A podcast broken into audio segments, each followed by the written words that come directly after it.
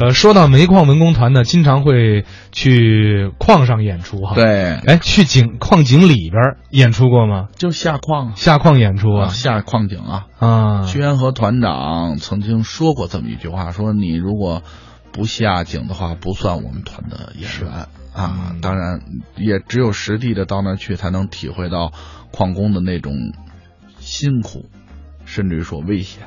第一次到井下边说相声，还印象还深吗？那会儿深呐、嗯这不是第一次，就是说所有的演出我都有很深的印象。哎其他的到井下演出的话，那是不是就是那些矿工兄弟直接拿这个矿灯给你们，就相当于打光了，不不不不，我们不是去这个操作的地方不去操作面，啊，那去哪儿呢？我们就下去，它有工作面儿，就是说你坐着这个电梯啊，嗯你到了井下之后，它也有一个很大的一个空间，嗯它也有照明设备啊。嗯然后其实最主要的也是出于安全考虑，还是在井口嗯啊，井口演出的时候比较多。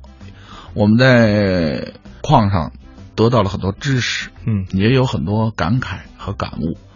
那么你比如说宋德全老师，宋德全老师呢，他是文哏大师苏文茂先生的弟子，嗯所以他的相声作品呢也偏重于这方面。那么他下去经常的和矿工们聊天儿，哎，知道矿工们他们的文化层面是什么，给他们带来什么样的作品。哎，人家才能啊有共鸣。他发现矿工都爱喝酒，嗯所以呢，他就回来创作了一个相声段子，叫《酒的研究》。有这么一段，哎，这样呢，我给大伙儿推荐宋德全、王玉给大家带来的相声《酒的研究》。哎呀，一听到这掌声啊，我就想起我们中国的老祖先造字，真是太伟大。怎么呢？掌声的“掌”字，知道怎么写吗？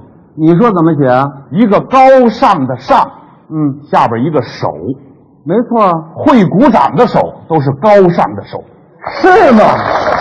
有这么解释的吗？哎，今天在场的观众，嗯，我愿意和你们交朋友，有机会，哎，有，对对对。有机会啊，有机会咱们除了这个场合，咱们在一起，我请你们吃饭。好啊，啊，聊天儿。啊啊啊不光请你们吃饭，我还请你们喝酒。喝酒好啊！哎，对酒有研究吗？太有研究了，酒壮英雄胆，武松打虎。要是没有那十八碗酒在那盯着，非让老虎把它吃了不可。再有就是大诗人李白了，嗯，写诗成为诗仙，这跟酒也有关系。哦，李白倒酒诗百篇嘛，喝一斗酒写一百首诗，喝一斗酒写一百首诗，没有酒他成不了诗人。是是是，我最欣赏他那两句，哪两句？举杯邀明月，对阳成三人。您听听，这意境多美啊！一个人喝酒，能喝出仨人来，热闹不寂寞。我就不成了，我试了几回，最高境界看哪儿都重影，就俩人儿。我以后我再练练。对酒有研究吗？太有研究了啊！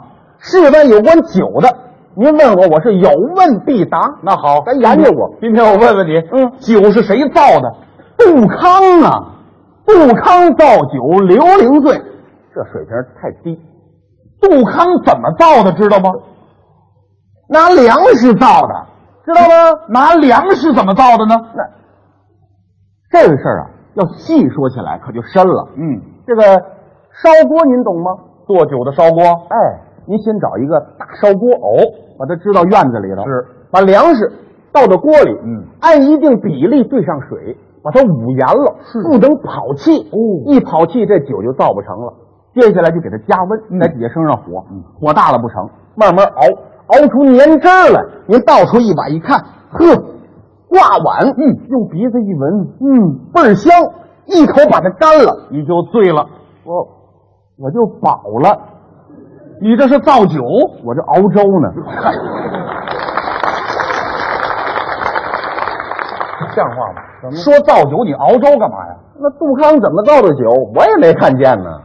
不知道，不知道，没看见，不知道。你在我们这儿胡说，像话吗？是啊，我说了，你能把我怎么着？ 要打架是怎么着？怎么着？我要当众羞臊你的面皮。您等会儿，嗯，是杜康造酒这段我是不知道，那你知道？当然。你知道杜康怎么造的酒？当然知道。那你给我们说说啊，说说吧，说说。你瞧你这态度，让大家看看，你跟你师傅当年学相声也这态度吗？这段我不会，你给我说吧。我说了，像话吗？那我还得怎么着？敏而好学，不耻下问，礼下于人，必有所求。你向我讨教学问，起码你得懂得鞠躬行礼，以示礼貌啊。对，这事儿是怨我了。老先生说的好嘛，未曾学艺，先学礼。对，谁让我不知道这段了？我为了长能耐，我给您鞠个躬，您给我说说。钟先生，您给我说说，我给您鞠躬了。杜康生活那个年头，中国没有这么多人，打的粮食比较多，吃不了怎么办？堆成了粮垛，粮垛没盖严，漏雨了，雨水和粮食发酵了，顺着粮垛底下滴滴答答流出了无色透明、粘稠的液体。杜康上前接了一碗，他一想，这粮食是好东西，滴下的液体一定也是好东西呀、啊他端起碗来，一饮而尽，啊嚯！整个一碗臭汤子。行了，宋先生别说了，就你这杜康造酒，三岁小孩都能编出来。各位听，我说这是杜康造酒了吗？我说这是杜康造酒了吗？啊，那就是这是杜康喝了一碗臭汤子，不一样啊。不一样，怎么不一样啊？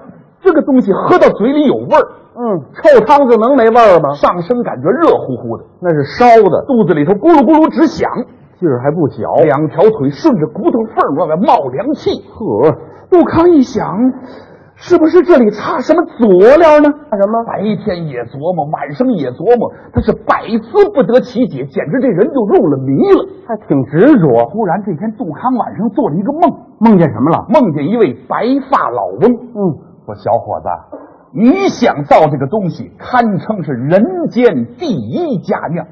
要造这个东西，必须取人之精血，方能酿成人血啊！杜康说：“我怎么取人之精血呢？”